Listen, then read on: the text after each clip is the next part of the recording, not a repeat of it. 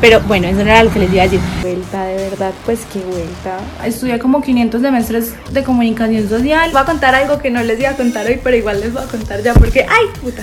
Pero cuando hacía sus fechorías para ganarse el apodo del tóxico, ahí sí es el día como internacional de la hamburguesa o algo así. Yo como gorda, tú tienes que festejar el día de la hamburguesa. ¿Han visto las historias que son como, vean esta sorpresita que me llegó? Y uno es como, marica, ¿cómo te va a llegar una sorpresa? En algún momento tuviste que hablar con la marca. ¡ah! Me enredé. Pero no volver a grabar esto. Ya sí perdiste, mor.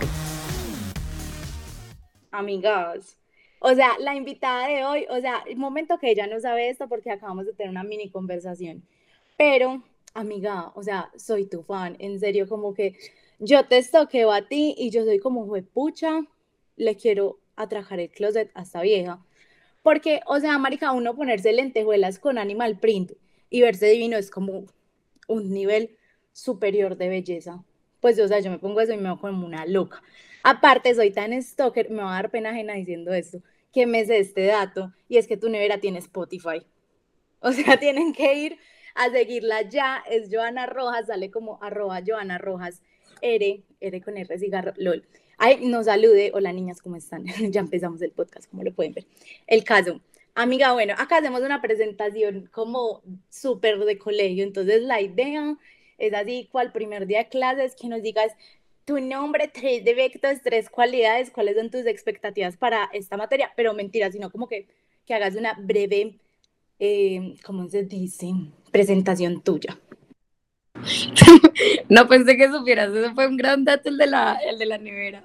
Es que tenía que dejarlo así como que fuera, que te cogiera de sorpresa, porque si no me la dañaba la reacción. Sí, un gran dato, un gran dato. Eh, bueno, ¿quién soy? Soy Joana Rojas, mm, soy diseñadora, soy fundadora de Ocre y Arco, una concept store o tienda multimarca eh, de diseño colombiano en Cali. Y, bueno, después de eso han salido como otras empresas em, que, pues, que tengo de moda también. Y, ya, básicamente soy eso, soy, mm, em, soy amputada, tengo una prótesis, em, soy, eh, soy sobreviviente de tres cánceres y, y ya, y adicta a la moda, apasionada por la moda. Básicamente esa soy yo, súper resumido. Tienes una ah, marca que te llama Teresa, ¿no?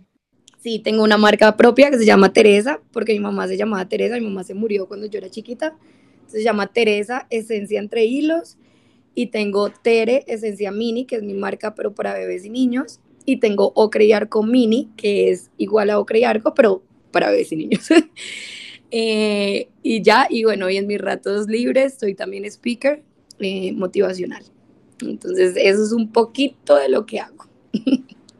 fracasé ahí como stalker porque no sabía que dabas conferencias y eso, o sea, como que ya solo va a estar pendiente para inscribirme a la que vea. ¿Sabes qué? Mi sueño de infancia de niña de colegio de monjas, porque siento que todas las monjas como el siglo pasado se llamaban Teresa, era llamarme Teresa. Gran nombre, lo recomiendo. Baby, bueno, empecemos de acá en materia. Primero, o sea, voy a decir algo va a sonar la cosa más blanquita en problemas, el que me quiera cancelar me cancela. Y es como, o sea, realmente, o sea, tú, o sea, como, voy a llorar, yo soy toda emotiva, perdón, pero tú como que, pues yo no te conozco claramente, pero desde lo que yo he percibido en ti en redes, como fan de hace años que te estaba diciendo ahorita, me pareces demasiado tesa, me pareces como demasiado fuerte, eso pues como que siento que me inspira un montón o sea, porque yo confieso, yo me metí a tu Instagram y yo, bueno, intentemos armar una pinta como la que tenía hecha acá. Pero hay algo más allá de eso. Y es como que yo siento que uno realmente muchas veces siempre dice como, pues a las niñas lindas no les pasa nada malo. No sé, como que si sea como algo con lo que has tenido como, pues como que demostrar y que de ahí mismo hayas sacado, no sé cómo se diga, valentía para decir como, me pucha, yo me he ganado las cosas y como que soy primero merecedora de todo lo bueno que me pasa y segundo como que de acá mismo saco el valor como para poder como mostrarme al mundo. Bueno, pues esa, esa no era pregunta, claramente. No sé si, si fui clara. un mini, un mini que yo no sé cómo se diga, yo estoy de comunicación pero no sé hablar. Em, pues sí, como un mini tributo. Pues no sé si quieras comentarlo, no estás obligada a comentarlo, porque igual yo sí tengo los temas preparados. No, obvio, no. Pues digamos que esto también va a sonar muy horrible y también si me quieren cancelar, pues cancelenme.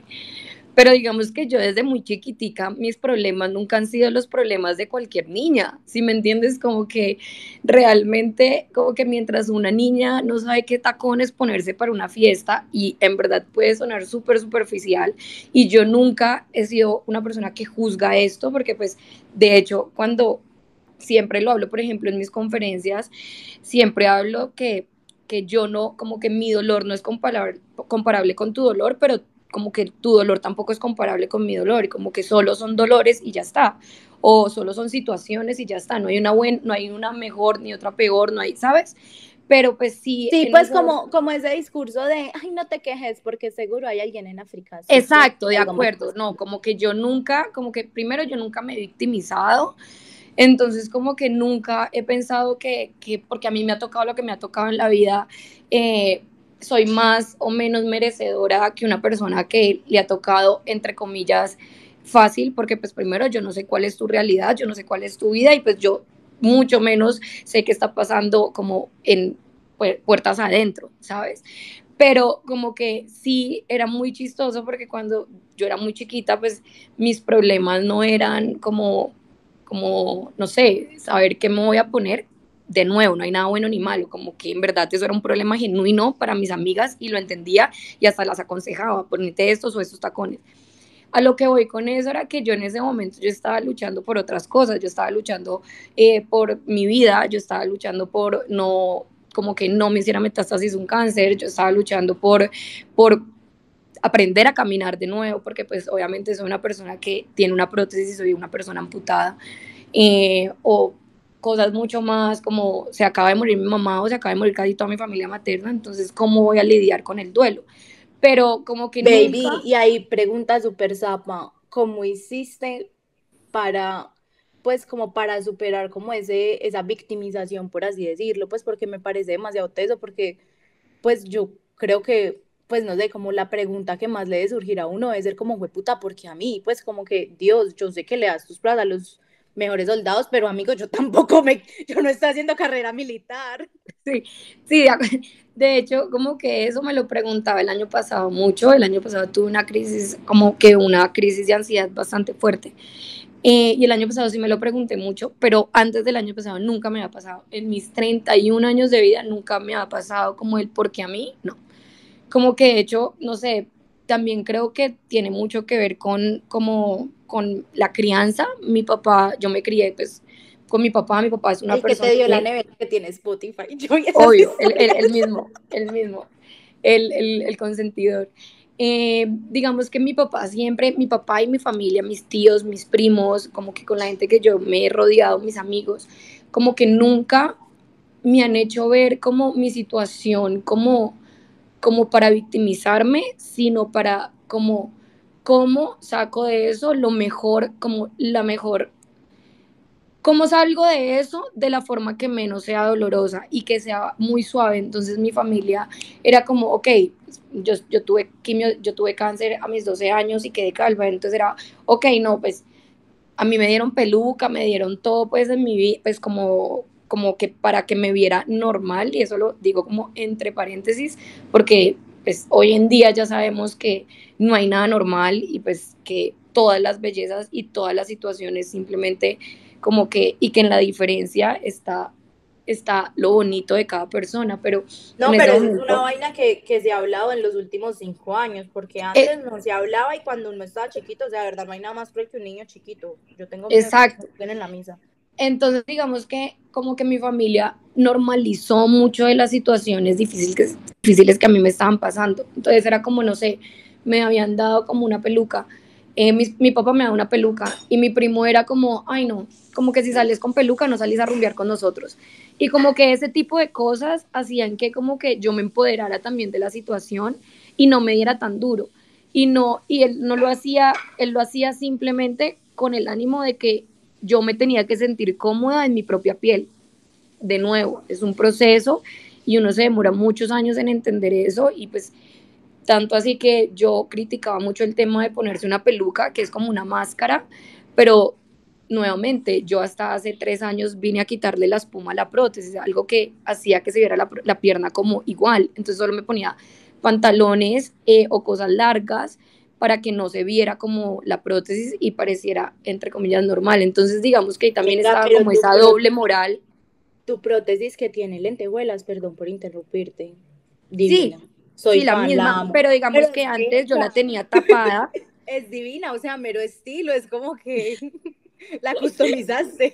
Sí, obvio, pero digamos que antes uno simplemente le ponía como una espuma con la, con la horma, con la forma de tu otra pierna, y pues no se notaba, era como si no tuvieras pues eh, una pierna, simplemente cogía porque no sé, me había tropezado o lo que sea, es decir, uno podía decir cualquier cosa. Pero digamos que en, en, ese orden de ideas yo como que me como que me no me acostumbré, pero sí empecé a tener una dinámica de vida donde, donde lo, a la única persona que tenía que satisfacer era mí. Y desde muy chiquita me pasó eso. También lo que te digo, depende mucho no solo de la crianza, sino que también indudablemente depende como de, de la capacidad como de resiliencia o la capacidad de toma de decisiones cuando te pasa algo difícil. De pronto yo no he tenido la posibilidad como de decidir muchas cosas en mi vida. Yo no decidí tener cáncer, yo no decidí ser una persona amputada, yo no decidí mm, que se me hubiera muerto casi toda mi familia de, de, cáncer, pero yo sí decidí ser diseñadora. Entonces, en ese orden de ideas, por ejemplo, cuando tú me decías lo de si me había tocado más fácil o demostrar o lo que sea porque fuera bonita, no. Yo creo que lo único que yo tenía que demostrarme a mí era que yo no había podido decir nada de lo que me había pasado. Sí podía decir cómo reaccionaba ante eso, que era afortunadamente siempre fue de una buena forma, pero lo único que yo podía decidir desde el momento cero era en la profesión que yo iba a escoger. Y la profesión que yo había escogido era diseño, porque me apasionaba, porque lo amo, porque me encanta la moda, me encanta el diseño. Entonces iba siempre a tratar de ser la mejor diseñadora que estuviera en mis manos, porque aparte la competencia siempre fue conmigo misma, no con otras personas. Entonces, como que, como que siempre ese ha sido como, esa ha sido como mi verdad. Yo no decidí ser amputada, pero yo sí decidí ser diseñadora. Entonces quiero ser la mejor diseñadora, no para demostrarle al mundo o para demostrarle a la gente que hay una persona con, con una prótesis o amputada puede hacer lo que quiera, ¿no? Simplemente yo escogí una carrera y voy a tratar de ser lo mejor lo mejor en, lo que, en, lo que, en lo que estudié y en lo que quise ser. No sé si te resuelve, como que te, te respondo un poquito la pregunta. Sí, no, es que igual yo siento que yo como que no sé hablar mucho, porque, o sea, a lo que yo me refería era que, o sea, como que yo siento que, pues, como que uno muchas veces, o gente cercana a uno, lo que sea, uno ve la vida de la gente en redes y uno asume un montón de cosas, pues como que uno es no sé, digamos, ciertas personas que emprenden y la gente hace el comentario como, ay, pues es que con el apoyo de los papás cualquiera, como cosas así, como que me, me refería como a eso, pero pues como que, ay, me estás dando la alarma, pero pues como que igual, no, no era como... no, sí, igual, igual, obviamente, igual, igual, obviamente, pues, como que uno, uno, por ejemplo, uno, por ejemplo, yo particularmente, yo tengo el estudio y yo fui lo que quise ser, a nivel profesional porque pues, pues sí tuve una gran ayuda y pues tuve el privilegio de tener un papá que pues que soy la niña de sus ojos. Entonces sí, sí, también es... Y, y, pero sabes que, o sea, como que también me parece demasiado lindo es que también has contado con un círculo de apoyo muy grande y muy genuino durante toda tu vida, porque pues como que al final en cualquier situación problemática, que sea que, pucha, se te partió una uña, uno de verdad necesita tener como esa persona a quien contárselo, a quien confiarlo, sin que lo menosprecie, sin que diga como, ay, está tan cansada otra vez quejándose de lo mismo, pues como que no sé, momento para, para dar unos segundos de gratitud a tu familia. Sí, no, total, digamos que, eh, bueno, yo aprendí varias cosas en la vida y es lo primero es como tener una buena red de apoyo, como que es súper importante en la vida uno tener esas personas que no tienen que ser muchos, es decir, yo creo que ahí no, no, significa cantidad, sino calidad, Y, y, yo he tenido un, pues, una red de apoyo muy importante en toda mi vida. Y lo segundo que aprendí es a pedir ayuda cuando la necesito. Como que, eh, como que muchas veces a uno se le olvida que uno no es capaz con todo. Y, y es muy difícil porque uno muchas veces quiere hacer todo, o no sé, cuando, y lo digo en como desde todos los ángulos de, de, de la vida, como cuando uno está en un emprendimiento, como que uno quiere hacer todo, uno quiere ser que la community manager, que quiere ser el administrador, que quiere ser el abogado, que quiere ser el, el diseñador, que quiere ser el, el arquitecto, que quiere ser el carpintero, y como que hay que entender que por eso, como que por eso todo el mundo pues tiene un rol en la vida.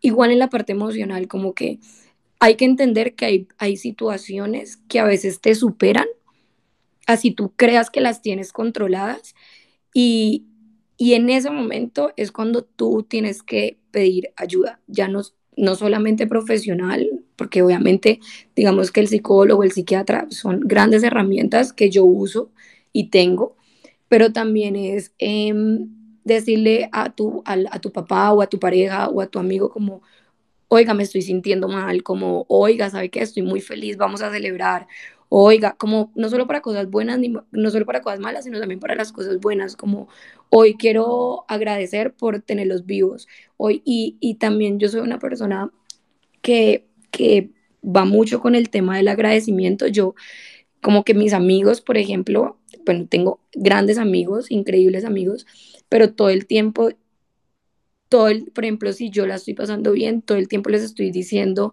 oigan, gracias por ser mis amigos, qué dicha ser mis amigos, como qué rico estar en este momento. Y como que mis amigos son como en un viaje, yo todo el tiempo soy, estoy muy feliz, estoy muy feliz de estar acá, estoy muy feliz de estar compartiendo con todo el mundo, estoy Y es no solo en las cosas buenas, sino en las cosas malas. Y eso hace también que tú generes vínculos con las personas y pues se vuelvan tu red de apoyo para las cosas buenas y para las cosas malas. Baby, y ahí sabes que me parece también súper importante y es que muchas veces uno dice como no, me siento súper solo o a nadie le importa lo que me pase, lo que sea, pero es como que realmente por eso mismo que tú decías, como que uno no está comunicando y el otro al final de cuentas pues no es adivino. Así es, así es. Y por ejemplo me, me pasó hace poquito, yo estoy como en un, en un momento como de transición importante en mi vida em, y digamos que pues a mí me pasó algo muy grave en septiembre del año pasado, tuve una agresión física de un ex de un exnovio y digamos que yo decidí yo yo en verdad era una persona que siempre estaba rodeada de gente, siempre tenía conocidos, amigos todo el tiempo y después de esto como que decidí alejarme de mucha gente, que me dolió, sí, pero sabía que también en ese momento yo necesitaba sanarme a mí. Y uno en esos sentidos tiene que ser egoísta. ¿Y qué me estaba pasando ahorita? Como que le estaba diciendo a mi mejor amigo Antier, hey, me siento muy sola. Y era como, claro, yo es que también te en sí misma sentí horrible. Es como, como que si te sientes mal, llámame, escribime, que yo voy a estar ahí. Y es como también entender que hay momentos en que tú necesitas eso por tu salud mental y por tu bienestar, pero en el momento que te estés sintiendo solo, que no te estés sintiendo cómodo, también irías y, y, buscar a las personas. No esperes a que la gente vaya y te busque, porque, muchas, porque todo el mundo tiene una vida y todo el mundo tiene sus problemas y todo el mundo tiene sus cosas y todo el mundo tiene sus situaciones. Entonces es muy difícil como como que si esas personas no saben que tú estás mal, ellos no son adivinos definitivamente. Y aparte porque, lo que te digo nuevamente, todo el mundo está luchando con sus, propios, con sus propias situaciones. Baby, total, y aparte que a mí me parece como, pues como hay medio tema complementario, que la educación que nos dieron o que es como más común en, en, en la cultura colombiana, lo, es atender a creer que priorizarnos es como ser egoístas o de pronto como, ay, tan antipática, como tal cosa, como muy desde la culpa y es como, no tiene nada de malo, pues como que tú eres tu responsabilidad y la forma en la que tú decías cuidar de ti y protegerte está bien, pues obviamente no como, como pues a ir a ir a una montaña para no volverme a exponer al peligro del, del mundo, pero, pero pues sí, como que para que no, no lo saquen de contexto. Ahora, nene, te quería ya como que entráramos en, en el tema en sí y es que quería hablar contigo. Hay algo que yo leí hace años, pero no me acuerdo de quién era, pero básicamente el concepto era como, como que la moda tenía algo muy particular y era que nos hacía ser parte de un grupo que al final de cuentas, pues como que todos somos seres sociales, sociales, sociables, como se diga, y por eso mismo queremos sentir que pertenecemos, pero también dentro de esa pertenencia queremos como ser diferentes. ¿cierto? Yo creo que tú lo logras como demasiado bien, como con tu estilo. Y quería preguntarte cómo fue ese punto en el que empezaste a catalizar, por así decirlo, como toda tu originalidad, todo lo que tú eras, a expresarte, sobre todo como a través del vestir y en el que lo hiciste, o sea, como que lograste, no sé, hacerlo sin sentir miedo o sin decir, como sin menospreciarlo también tú misma, sin decir, pues no, esto es súper superficial, eh, de pronto pues, no sé, pasan cosas más importantes en el mundo, lo que sea, y en el que dijiste como, pucha, pues no sé si tú lo interpretes así como, escoger qué me voy a poner es un ritual para mí y como que lo voy a honrar en sí y voy a permitírmelo vivir todos los días después de bañarme con la mayor plenitud del mundo. No sé si hablé muy enredado, si hablé muy enredado me dices. No, no, no, tranqui, no entendí. No, digamos que fue muy chistoso porque, bueno, la pregunta tenía, tenía como varios matices. Digamos que yo como llegué como a disfrutarme el vestir, pues es muy irónico porque a mí me pasó fue lo opuesto. Yo cogí la moda como una forma de esconder la prótesis. Entonces yo en, en, en, un inicio, cuando yo me enamoré de la moda que siempre me ha gustado, pues digamos que mi papá siempre fue una persona, como dicen, pues em, muy mundanamente, como muy, papá es súper pinchado. Mi papá es súper pinchado, mi papá le encanta vestirse, mi papá, papá se preocupa que las medias tienen que ir del mismo color al pantalón, pues en esa época, ¿no? Pues digamos que ya todas las dinámicas em, sociales y pues digamos que de estilo han cambiado, pero en ese momento mi papá era una persona que se preocupaba por cosas que ningún otro hombre pues como que o cercano a mí lo hacía y mi papá sí fue siempre como ese referente de, de que la moda era como la primera como la primera capa para tu present, pues como de presentación y en ese orden de ideas, como yo por muchos años, hoy en día, pues ustedes hablan con una Joana que ya muestra su prótesis, ustedes hablan con una Joana que ya, digamos, que ha tenido un proceso, pues, como, como de, de, de entender el amor propio desde un lugar, pues, mucho más sano. No estoy diciendo que a veces el amor propio como que me duela o, o, como que siempre me levante amándome, porque sería una mentira, pero digamos que hoy en día lo acepto mucho más que en ese momento. Y en ese momento me acuerdo que yo usaba el vestuario y usaba la ropa para esconderme, para esconder la prótesis. Entonces yo como que me vestía siempre con, que lo sigo haciendo porque ya es parte como de lo que a mí como súper oversize, como con estas grandes cosas, faldas largas, em, digamos que siempre muy tapada, porque es muy como, pues ya hoy en día es parte de mi esencia y es con lo que yo me identifico y con lo que yo me siento cómoda al vestirme. Pero digamos que en ese momento, en un primer acercamiento, sí fue para taparme y para esconder la prótesis.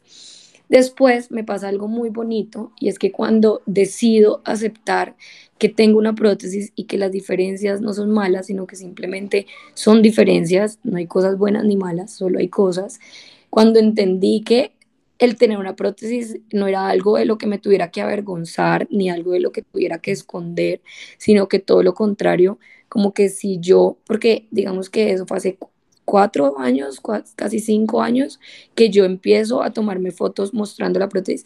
En ese momento en, Colombia no había nadie que lo estuviera haciendo, solo había una, una, vieja muy tesa en Brasil, eh, Paola, Paola Antonini, bueno, que es una vieja espectacular, by the way. Y, y en ese momento no lo hacía. y cuando es, es, divina, es espectacular, es, es, una, es una brasilera hermosa. Pero eh, ella era modelo y le pasa, pues le pasa el accidente. Digamos que yo, yo soy amputada desde mis 12 años. Yo crecí escondiendo la prótesis hasta mis 26. Imagínate, hace muchos años, muchos años tapándome, escondiéndome. Es que demasiado pesa como, pues como hacer ese proceso, yo creo que eso es como psicológico de, de cambiarte literalmente el chip desde adentro, pues sí, y como que es de re, como resignificar la ropa y resignificar el vestuario y en ese momento entendí como literal como lo que dicen de, de las creencias limitantes. Sí, total. Total, porque por ejemplo, yo te digo una vaina, por ejemplo, yo admiro muchísimo a, bueno, a Paola Antonini, pero por ejemplo, un, un, caso particular, Paola Antonini fue una vieja que ella hizo todo su proceso de, de amputación, de recuperación, de, de, la prótesis, de aprender a caminar, en redes sociales, en el online. Digamos que yo todo ese proceso lo había hecho cuando yo era chiquita, cuando no existían las redes sociales. Es decir, en esa época como que yo no tenía un referente, alguien que me, como que me dijera, lo que tú, lo que, lo que tú eres, alguien más lo, lo ha vivido, como que de hecho en esa época era muy curioso porque yo hablaba con los, pues, donde hacen las prótesis, era el 90% de las espumas de prótesis se venden en Latinoamérica, todo el mundo se escondía la prótesis. Entonces, como que digamos que a mí ese proceso me tocó hacerlo en el offline y, y es muy diferente cuando... Y aparte como, como que lo hiciste, pero también lo hiciste como transversal a todas las cosas que uno sufre, entre comillas, o aprende o procesos, no sé, de desarrollarte, de pucha, empezaron la etapa de las fiestas de 15. Exacto, eh, que el primer novio, que el primer tarará, que entonces el primer viaje con amigos a, a piscina. Y yo digo, pucha, si para una mujer es difícil el vestido de baño, Imagínate, imagínate para mí que yo no era como quitarme solo la ropa, sino era quitarme la ropa y la prótesis, porque en esa época mi prótesis no era resistente al agua, sino era una prótesis que si yo me quería meter a la piscina con mis amigos, me tocaba quitarme la prótesis. O por ejemplo en la excursión, me acuerdo mucho que yo fui a la excursión y estábamos, pues todos mis amigos, estaba como mi novio de ese momento y, era como, como que yo me quitaba la prótesis desde el cuarto y yo salía en muletas, eh, con, con, pues, con las muletas y con mi pierna y paré de contar. Entonces mi novio era el que tenía que, si era como un buffet, él tenía que ir con los dos platos, el de él y el mío. Entonces sí era como otras dinámicas donde pues a veces yo simplemente prefería como, no, como que yo me metí también en el discurso de que esto le pasa también a las mujeres que, por ejemplo, no les gusta estar en vestido de baño. Era como, como yo me metí en ese, en ese discurso de, no, es que a mí no me gusta la piscina no, a mí no me gusta el mar porque es que la arena, ¿sabes? Como que, ah, como que suena muy como, como diferente, pero es muy parecido, pues todas somos mujeres que tenemos también nuestras inseguridades, normal. Entonces, en, eh, como que en ese orden de ideas, para mí la prótesis siempre fue como, como eso que yo tenía que esconder, como cuando una mujer quiere esconder un gordito o unas estrías, digamos que para mí era esconder mi prótesis. Y cuando yo le doy el resignificado hace relativamente poco, cuando empiezo a ver estos referentes como Paola Antonini en Brasil y como en esa época no habían muchas más, es que en serio que como hoy en día que hay tan, no existían. Entonces yo decía, güey, pucha, sí, yo que tengo una personalidad fuerte y yo me escondo, yo no me quiero imaginar una niña que de pronto no como que no tenga herramientas como de, de, carácter, porque personalmente mi carácter sí, yo y, no, no, lo digo yo, lo dicen mis médicos, lo dice mi psiquiatra, mi personalidad es una, como un carácter fuerte, yo, yo soy una persona que en verdad resisto como, como para yo entrar en, en estados como de, de tristeza, es muy difícil. Entonces yo decía, pues pucha, si yo que soy, que a mí me han tocado las duras y las maduras, que a mí me han dicho lo que no está escrito, exnovios, que me han, que me han, en verdad, literalmente, me, han dicho cosas súper crueles y así todo yo he seguido y así todo yo me he creído una chimba y así todo yo me creo como una vieja guapísima. Entonces yo decía, pues pucha, como que yo quiero empezar como a no solo por mí, sino porque estas niñas que van a verlo como un ejemplo.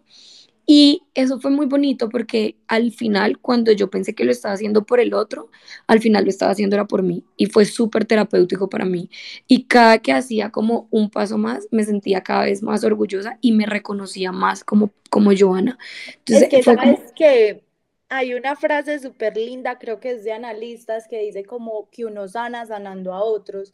Y, y, yo, por ejemplo, que pues no, no he estado en, en situaciones como las que tú has enfrentado, pero que obviamente yo creo que igual ser mujer de por sí, como en Latinoamérica, con todos estos estereotipos y toda esta como información que recibimos sobre cómo se supone que deberíamos ser, es complicado. ¿Cómo nos deberíamos de ver? Sí, total. Nos deberíamos de ver.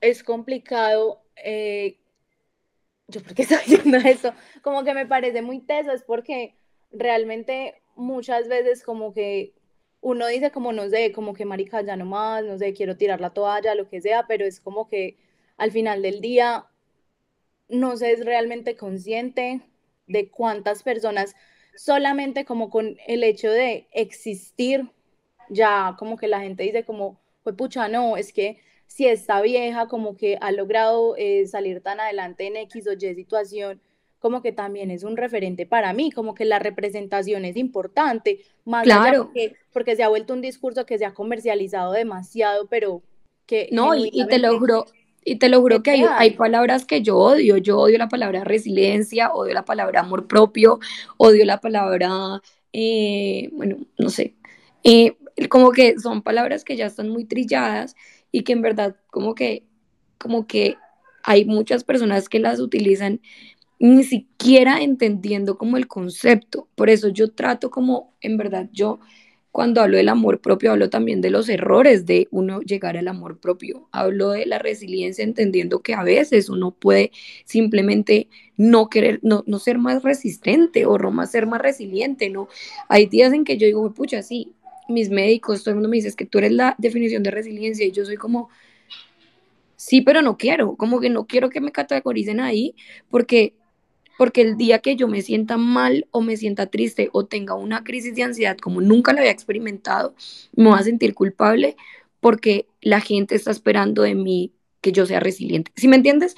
Como que, entonces como que es entender que... Sí, porque es que al, final del día como que ninguno de esos procesos es lineal y es como que, amigo, déjame tener una decaída, o sea, como que no pongas tus esperanzas al 100% en mí, que yo voy Exacto, como que, como que, que uno, uno, catalogarse como que, como que en, en, esos lugares es como también como, como, como, como tener unas sí, como que las expectativas y se te vuelve una carga y a veces dices, pucha, es que ya no puedo con esto, así.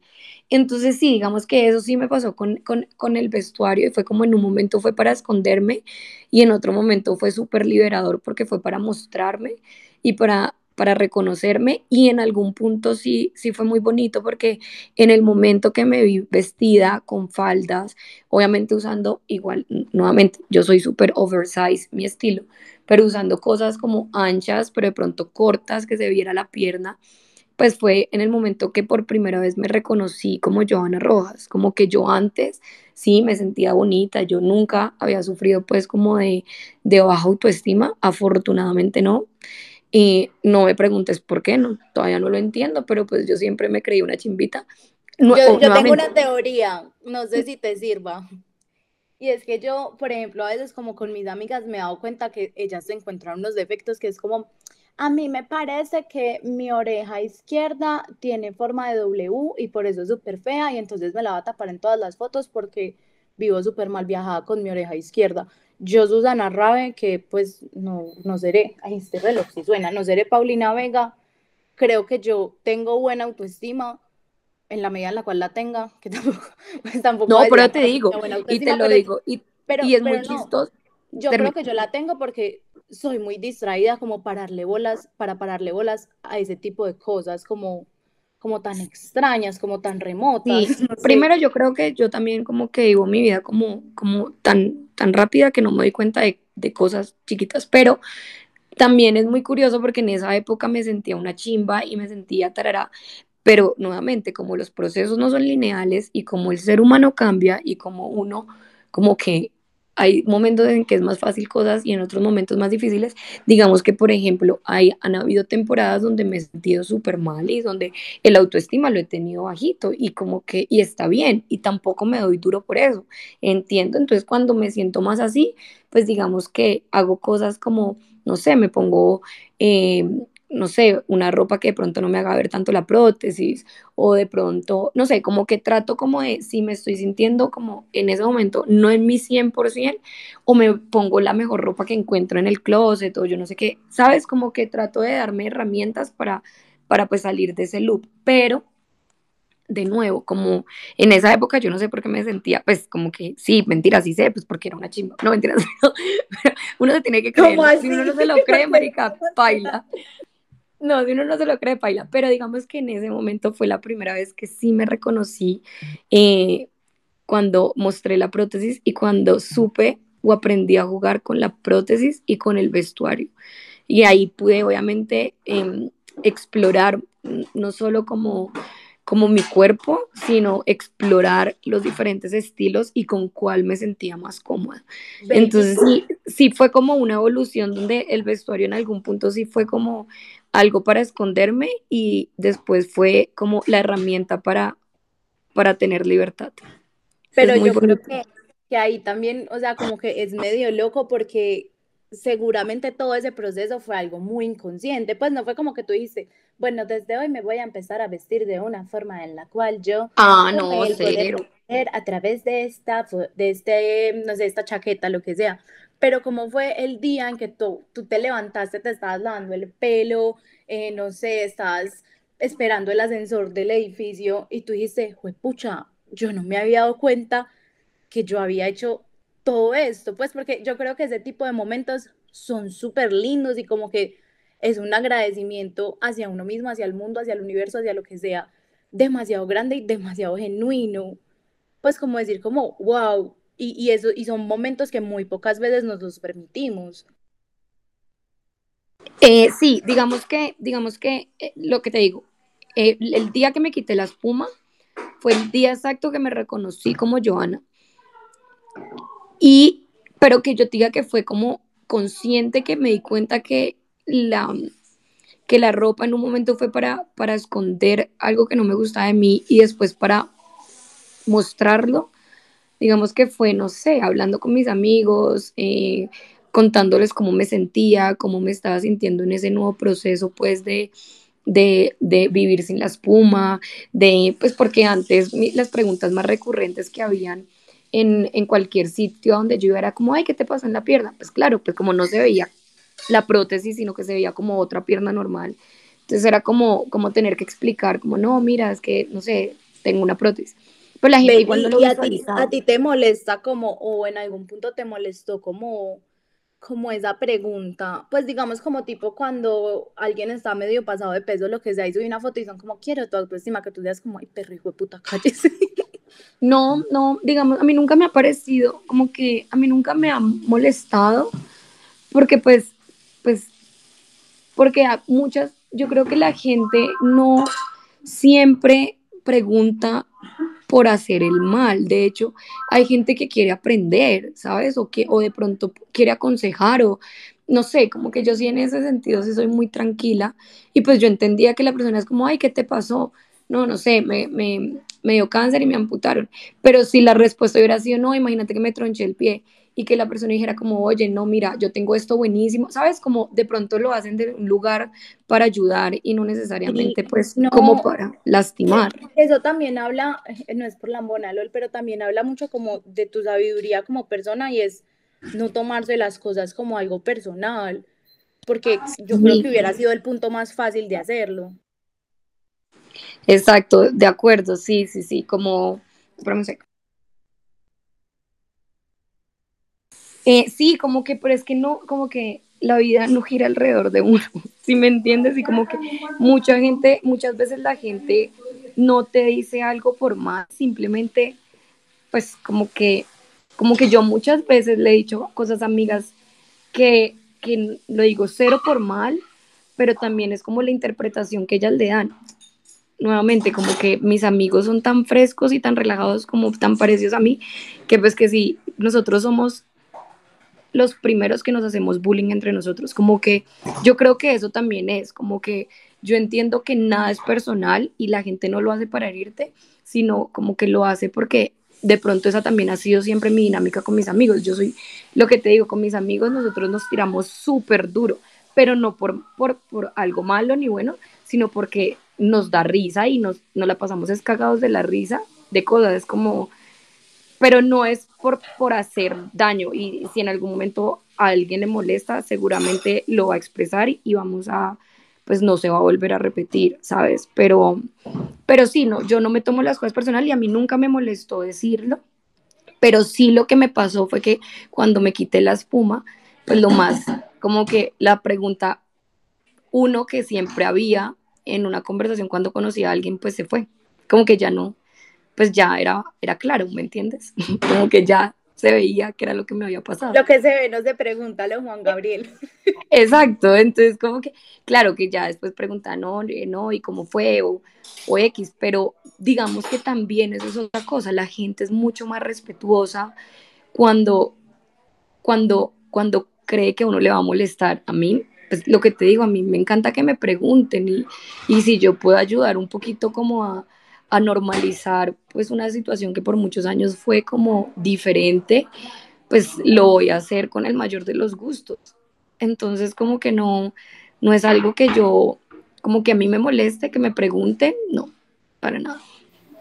Amiga, bueno, me encanta todo lo que dijiste, de verdad, gracias por aceptar esta invitación y vamos a hablar como 20 minuticos y nos extendimos un montón. Eh, ojalá algo de lo que hayamos dicho se les haya quedado. Me siento como el profesor que regaña. Y en serio, muchas gracias. Eh, las que hayan llegado primero al podcast, que a Instagram ya saben que salimos como arroba abrazo de tía. Y obvio tienen que ir a seguir a Joana, que sale como arroba Joana Rojas RJ, que era. se me olvidó la al final. total, total. No, que dicha esta invitación, fui muy feliz. Mm, me encantó, realmente me encantó. Me encantó hablar contigo. Y, y, nada, estamos aquí por ayudar. Si alguien tiene dudas sobre el tema, si alguien quiere saber más de, pues como de, de cómo, de cómo vivir con una prótesis y lo que sea, pues acá voy a estar. Y, y nada, y entender que, pues, pues primero que los procesos nunca van a ser lineales y que, y que es muy chévere, es muy chévere uno poder caminar la vida con, con, la piel que a uno le tocó. En este caso, que mi piel es un poco más de aluminio, de metal, pero que, que así todo la, la, honro y la respeto y me encanta, pues.